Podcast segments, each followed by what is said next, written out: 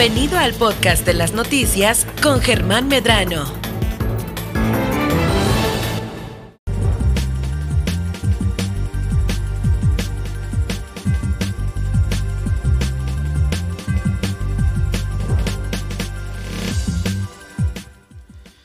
Ya estamos de vuelta, como cada semana nos vamos a ir seguro a lo seguro con Olga Palacios, quien está aquí ya en el estudio de Milet Noticias, Baja California Sur. ¿Cómo estás, Olga? ¿Qué tal?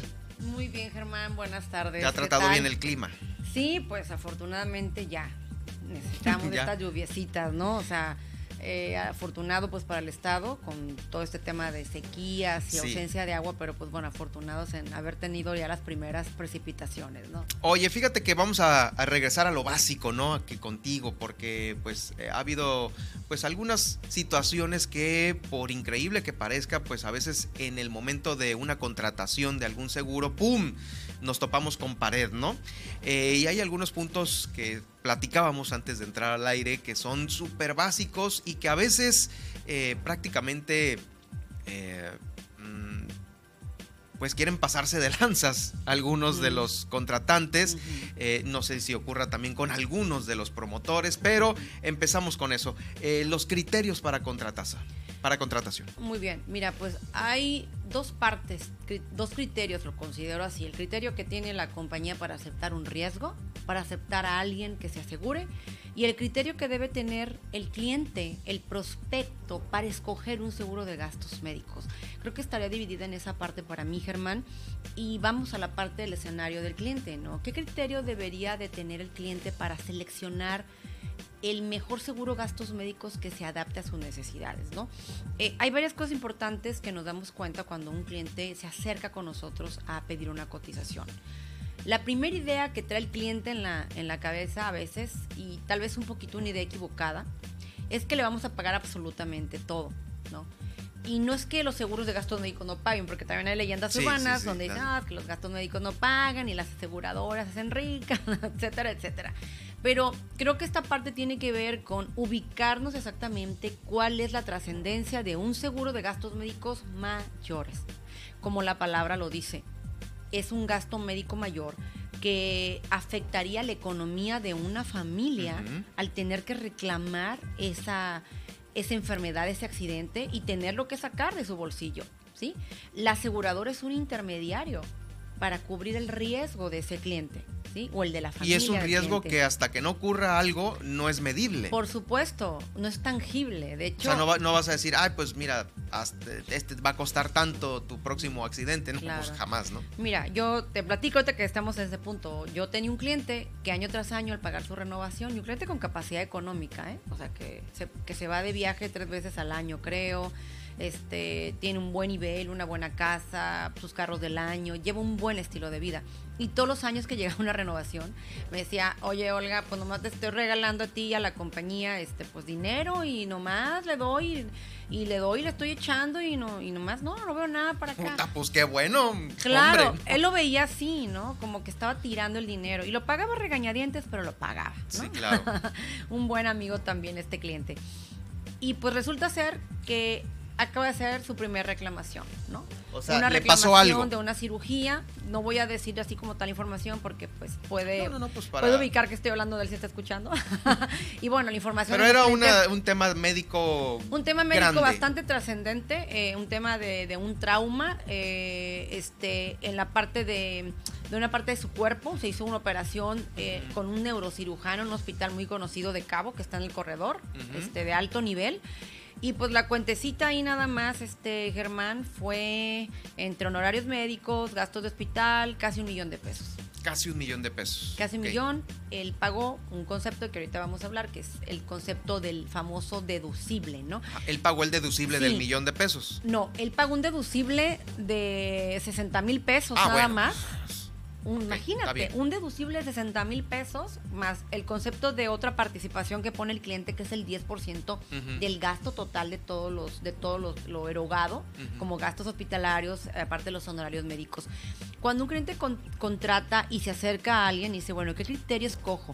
El criterio debe sentirse cómodo con el deducible que escoja cuando va a contratarlo, ¿no? Decir, bueno, yo creo que tengo el dinero en la bolsa, 20 mil pesos yo los puedo pagar de una enfermedad. Pero ¿qué pasa cuando esa enfermedad rebasa 50? ¿Tengo el dinero para pagarla yo de mi propio bolsillo? Estamos hablando del, Del deducible, deducible, nada el más, ¿no? O del sea, deducible. yo puedo pagar un deducible de 20, pero Ajá. si el deducible se fue hasta 50, ahí sí como que Ah, ok, es que ya es elección del cliente. es elección de claro, cliente. Ah, eso dice, te entendí. claro, es elección del cliente. Oye, cuando llega un cliente, ¿qué o sea, el tema de criterios, volvemos al punto de criterios. Oye, Olga, pues yo creo que me siento cómodo con un deducible en mi seguro de gastos médicos de 20 mil, porque yo creo que ya arriba de 30 mil pesitos ya el gasto, ya yo no lo tengo en la bolsa. Ponme 20, ¿no? Esta condición de, la contratación puede cambiar a través del tiempo y los años, no, no es permanente. El cliente puede cambiar sus necesidades, ¿no? Y en el seguro de gastos médicos, entre más alto sea el deducible, disminuye el pago de la aportación de la prima, la aportación anual por el cobro del seguro, ya, ¿sí? ya, ya, Entonces, bueno, es un criterio. ¿Con qué deducible me identifico? El saber a partir de cuándo es mi responsabilidad para comenzar a pagar los gastos que me tenga que cubrir una aseguradora. Ahora, por accidente, muchas aseguradoras eliminan el deducible. Imagínate tener un, un accidente de 50 mil pesos, una caída, una fractura expuesta, 50 mil, voy al hospital y lo único que voy a pagar es el 10% de coaseguro de 50. O sea, 5 mil pesos. Y si el accidente fue de 5, pago 500 de coaseguro. Pero me eliminan el deducible principal, que eran los 15 o 20 mil pesos de contrato del cliente. ¿Qué otro criterio entra aquí? ¿Qué hospitales? O sea, si me accidento, si mi familia, si mi hijo se enferma, ¿en qué hospital quiero que lo atiendan a mi hijo? Uy, pues no, aquí no hay muchos No a hay dónde muchos. hacerse, ¿no? Claro, no hay muchos, pero suponiendo en, en el interior de la República O Mexicana. que viajes, claro, sí. O que viajes, ¿no? O aquí. O sea, aquí no hay muchos, hay dos, ¿no? Y en Cabo si hay más hospitales, hay más red de hospitales. Ahí sí el cliente decide el tema de si me operan de algo, me voy al más, ¿no? Sí, pero, híjole, pues Para no es- el es nombre otro del tema. No, no, no, no importa por el hospital, pues, pero el, el tema es de que a veces, pues, los especialistas meros, meros, pues, están aquí, ¿no? Sí. Están en la capital. Sí, pero fíjate que es muy buen especialista, Germán. Nos hemos topado con dos operaciones importantes. eh, uno de la columna, este, dos cervicales y otra operación muy grave de una consecuencia de COVID de un cliente. Lo operaron del pulmón. Allá en Los Cabos. Una en Los Cabos y nos quedamos sorprendidos, no porque al final pensáramos que el hospital fuera No, son, malo, muy profesionales la pero mayoría de al los final médicos, darnos ¿no? cuenta que hay muy buenos especialistas en Los sí, Cabos. eh, no, no es de que no haya, sino Sí. yo, yo me refiero al número de especialistas disponibles. O sea, hay más en la capital y es menos en Los Cabos. Y el que los pocos que están, que son muy buenos, pues saturados. están saturadísimos. Sí, siempre, ¿no? siempre están saturados, es ¿no? Entonces, bueno, e- el criterio de saber que ahora qué red hospitalaria, qué hospital me quiero atender, tengo el dinero para pagar esa red. O sea, sí, me encantaría atenderme en el ABC de México, pero tengo el dinero para pagar un plan hospitalario que me cueste 80 mil cuando a lo mejor el acceso a mi red está en el de aquí de la cola de la ballena aquí en La Paz, ¿no? Por ejemplo, sí, ese hospital. sí, sí. Entonces, esos criterios debe, el cliente debe como valorar cuánto tiempo más puedo pagar un seguro, ¿no? De gastos médicos. Esto no se sabe hasta cuándo el cliente lo puede pagar. Son criterios al final que el cliente no podrá definir desde un inicio. Pero tenemos que hacer que el plan sea accesible para el cliente. ¿Qué otro criterio? La aseguradora, que es una aseguradora regulada por la Comisión Nacional de Seguros y Fianzas, por la Secretaría de y Crédito Público, por Conducef, las principales entidades sí que regulan a las aseguradoras, hermano. ¿Por qué? Porque al final, si agarramos una aseguradora patito que no está registrada, que a la hora de un siniestro, imagínate que tú compres una póliza súper baratísima y que tengas el primer accidente y que, el- y que la aseguradora no tenga red hospitalaria. O que simplemente cuando hables nadie te conteste para atenderte o que no tengan médicos de red. ¿Te imaginas? Entonces, esto sería un gran problema. Para ti, con la enfermedad o el accidente Claro, encima. para el asegurado, porque dije, bueno, pagué 30 mil pesos menos de la otra, pero ¿qué me ofrece la aseguradora en la que se abarató el costo del seguro, no? ¿Sí? Híjoles, pues eh, aquí tiene mucho que ver, como es un gasto médico mayor, pues eh, eh, obviamente el plan que se le presenta, ¿no? Bueno, yo me imagino que hacen un análisis ustedes como agentes para ver, mira, re- respecto a tus ingresos, este, yo te recomendaría tal, ¿no? Esa es labor del, del agente, ¿no? Sí, es correcto. O sea, al final eh, presentamos a veces dos escenarios. Oye, mira, este plan de nivel alto te cuesta 10 mil pesos más, pero vas a irte al ABC de. México, te vas a ir al español, y si contratas en este que te ahorras 15 mil pesos, pues vas a irte al Médica Sur. Oye, sí, sí, exacto. Eh, eso por parte de agentes y lo que tú escojas como, como cliente, ¿no? Sí. Pero también hay otra situación en la cual eh, tú ya sabes que traes algo y no se lo dices a la gente por contratarlo un poquito más barato, el seguro o tu póliza anual que te salga más barato. Y esto pues a estas alturas me parece que ya, ya es inadmisible y no se puede hacer, ¿no? No, mira, ahí entra pues la parte que mencionamos al inicio, criterios de las aseguradoras. También las aseguradoras tienen criterios. Como un cliente nos escoge como aseguradora, nosotros también tenemos el derecho a decir Sí no aseguro, puedo aceptar o no lo aseguro, ¿no?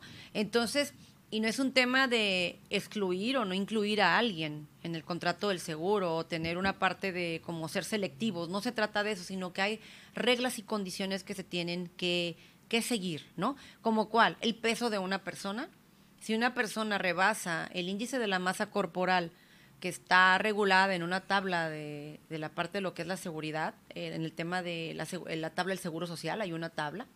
O sea, ejemplo, llega una persona que mide 1,50 y pesa 120, pues esa persona para mí es una bomba de tiempo que si no es diabético ya tiene hipertensión, si no tiene hipertensión tiene un soplo, este, o en dos años va a tronar esa, bona- esa bomba de tiempo. O sea, no es posible que una persona que mide unos 50 pese 120 kilos, ¿no? O bueno, sí es posible en nuestro país, Bueno, sí, aquí sí. pero el detalle es que no podríamos asegurarlo. Aquí se, sale Ok. más caro una póliza, ¿no? Entraría la pregunta. Hay algunos asegurados que extraprimarían o dirían definitivamente estás fuera de políticas para mí. No puedo aceptar el riesgo. Es muy alto para mí el riesgo de tener una persona que pese 120 kilos y mida unos 50, ¿no? Entonces, ¿por qué? Porque hay muchos riesgos de salud y la aseguradora estaría tomando el riesgo. Oye, y aparte hay las omisiones, las que hablamos por el tema bien. de omitir que traes o tuviste algo, ¿no? Ok, aquí hay varias cosas que pueden pasar en el tema de gastos médicos. Y bueno, no muchas. Se rescinde del contrato por falsas declaraciones y omisión. Se puede rescindir. La aseguradora tiene el derecho de cancelar el contrato del seguro. En de cualquier momento médicos. o cuando vas y reclamas un servicio Eh, o necesitas pues, un servicio. votaría posiblemente el momento que vaya a reclamar el servicio votaría. y pueden pasar dos cosas de qué tan grave haya sido la omisión como para cancelar la póliza, se le regresan, hablamos de un concepto de, se llaman primas no devengadas, se le regresaría el dinero o se esperaría la próxima renovación para ya no robar el, el contrato del seguro. Ya tendría que ver mucho con las, con las aseguradoras, ¿no? El cliente puede decir, oye, este, no, es que yo no sabía que lo tenía, pero hay un buró, Germán hay, como el buro de crédito, hay un buro en gastos médicos. Hay un, un un buró buro de salud. Un buro de salud. Entonces, a veces nos vota, puede venir una persona de un seguro colectivo de una empresa que estuvo hace años y llega y dice, no, pues ya empiezo de cero con, con X compañía, ¿no? A contratar mi seguro individual. Y cuando metemos la la solicitud de la póliza, ¡pum! nos vota. Tuvo cáncer, ¿no? Ujú. cervicoterino, tuvo, tiene diabetes esta persona, tuvo un accidente donde estuvo así como que al borde de la muerte y se pagó un siniestro de, de un millón de Ahí viene pesos. todo en este, en este buró médico. Sí, viene todo. Nos- Y a es, es una información confidencial que solamente está en manos de dictaminadores. Y esta parte como asesores no... sí, porque públicamente no, tengo no. idea de que se pueda acceder a no, ese no se puede acceder porque es una información muy delicada al final. Si le pasó algo al cliente no tiene por qué estar en un buro público. Solamente es información que tienen a la mano todas las aseguradoras que suscriben riesgos. Ah, ok, muy bien. Ahí está. Y obviamente a veces omites algo que te pasó, como digo, para que te salga más barata una póliza, pero esto corre el riesgo el cliente de que, uy, ¿sabes qué? Pues mira, me dijiste mentiras, lamentablemente no te puedo pagar. Sí, correcto. Así, ¿no? Sí, sí, sí. Otro criterio también sería que la aseguradora le pida comprobar el estado de salud al cliente o pedir requisitos médicos. Son criterios. Ejemplo, eh, la aseguradora a la que yo represento, eh, el producto que más vendemos, a la persona después de los 59 años pedimos requisitos médicos. Porque para MAF, para X compañía que represento, para para Mafre, para sí. Mafre, para Mafre, ya comienza a ser un tema con un poco de, aumentar el riesgo de asegurabilidad, dar la cobertura a una persona que rebase los 50, 59. Y yo digo a veces, pues a veces te sorprendes de clientes que tienen esa edad y están más sanos que uno de 30, pero es un requisito que hay que cumplir en el caso de la aseguradora que yo manejo y simple y sencillamente se presenta y el cliente sabe si los presenta o no le interesa continuar con el proceso Ahí de, está el punto, ¿no? de asegurarse. Híjoles, pues ahí eso hay que asegurarse jóvenes. Sí, porque la edad es otro factor, ¿no? También. ¿A qué edad ya no aseguran? Mira, esto depende de la aseguradora. Hay aseguradoras, de hecho, me ha tocado ver en el mercado que aseguran a personas hasta después de los 75 años. Bueno, yo he visto memes de que esta, este anciano de 50 años de voz. Pero bueno, es un meme, ¿no? Pero Sí, ustedes. Así pensamos nosotros, ¿no? Cuando veíamos al de 40 para arriba, decíamos, ay, qué viejito, ¿no? Y ahora ya Sí. nos cambió la perspectiva, ¿no? Uf, y vaya, ¿no? Oye, este. Y ahora las damas no preocupadas. Ay, es que es de 40, ¿no? Pues la mercadotecnia, los 40 son los nuevos 20, ¿no? Dicen Claro, por ahí. así es. Oye, pero en el tema de las aseguradoras está este de hasta qué edad ya es súper difícil asegurar, independientemente de cualquier enfermedad, ¿eh? Ok, la, la regla general de aceptación por edad, normalmente el requisito médico está en la mayoría antes de los 65 años. Y Mm. O sea, ya a los 65 es una póliza cara. Carísima, sí. O sea, cara, sí, sí se puede acceder, todavía hay cobertura. Eh, hemos tenido el caso de algunos extranjeros que pues quieren tener por lo menos unos años de cobertura, pero el contrato ah, ah, ya no es vitalicio. Una persona que se asegure, dependiendo de la política de la aseguradora, aquí en este caso, si alguien se asegura antes de los 60, puede continuar mientras que pueda seguir pagando la póliza, estará asegurado hasta los 90 años, si quiere. Obviamente, Pero imagínate. que continúe así mes por mes, ¿no? O Claro, sea, año tras año renovando su seguro, sí, pero ya depende. Hay una aseguradora que he visto que asegura personas de 75, pero pues te piden, imagínate, las perlas de la Virgen para comprobar tu estado de salud. sí, seguro. Imagínate No, una hay persona- muchas personas conservadas a los Sí, 70 años, sí, ¿no? sí. Lo- Yo conozco personas de claro, 80 y- años que y- están y, pueden íntegras. ser susceptibles de seguro, pero sí, Sí. eh, la mayoría, los 65 ya están así como que, híjoles, ¿lo aseguro o no lo aseguro? Sí, y se encarece mucho. Y se Es- encarece. Es, una realidad, se encarece mucho el seguro a, este, a esa edad, ¿no? También, sí. Entonces, lo ideal es entre más jóvenes mejor. Es correcto. Y prepararse, porque al final si una persona ahorita está joven, asegurada, tiene que prepararse para pensar en un futuro cómo va a seguir pagando ese seguro de gastos médicos, ¿no? La compañía no va a negar, este, porque alguien me dijo, oye, si me enfermo y si me pasa esto, la aseguradora me va a negar seguirme dando la cobertura. No, es pues un derecho del cliente pagando, mientras claro, que él siga supuesto. pagando, seguir teniendo la cobertura por el tiempo que él la quiera seguir cubriendo la prima. Así es. Sí. Y el hecho de, este, de tener una buena salud, que es la base de todo, Correcto. pues puede alargar más aún este tipo de beneficios. Olga, muchas gracias. ¿En dónde te podemos eh, localizar para cualquier duda que tenga nuestro radio escucha? Sí, Germán, pues bueno, en redes sociales estoy como Olga Palacios y bueno, mi teléfono es 612-14-949-75. En Facebook, confirmando, me puede encontrar fácilmente en el buscador como Olga Palacios. Súper bien, pues ahí está, hoy nos fuimos seguro a lo seguro con estos criterios este, que los debe de tener eh, usted muy en cuenta para, eh, obviamente, eh, tener un mejor plan de aseguramiento. Gracias, Olga, nos, Gracias, nos vemos y nos escuchamos la Hasta próxima la semana. buenas El tardes. podcast de esta entrevista lo va a poder usted escuchar, eh, ver también a través de eh, Facebook en Germán Medrano Nacionales y también en YouTube, que ya estamos eh, aperturando este canal de YouTube para que ahí estén las entrevistas que usted eh, pues escucha y ve a través de nuestras redes en Facebook y en Twitter, donde nos encontramos transmitiendo en vivo en este momento. Bueno, recuérdelo, es en Germán Medrano Nacionales y por supuesto también a través de eh, Super Estéreo Milet. Vamos a una pausa y regreso. ¿Qué tenemos después de la pausa, Nadia?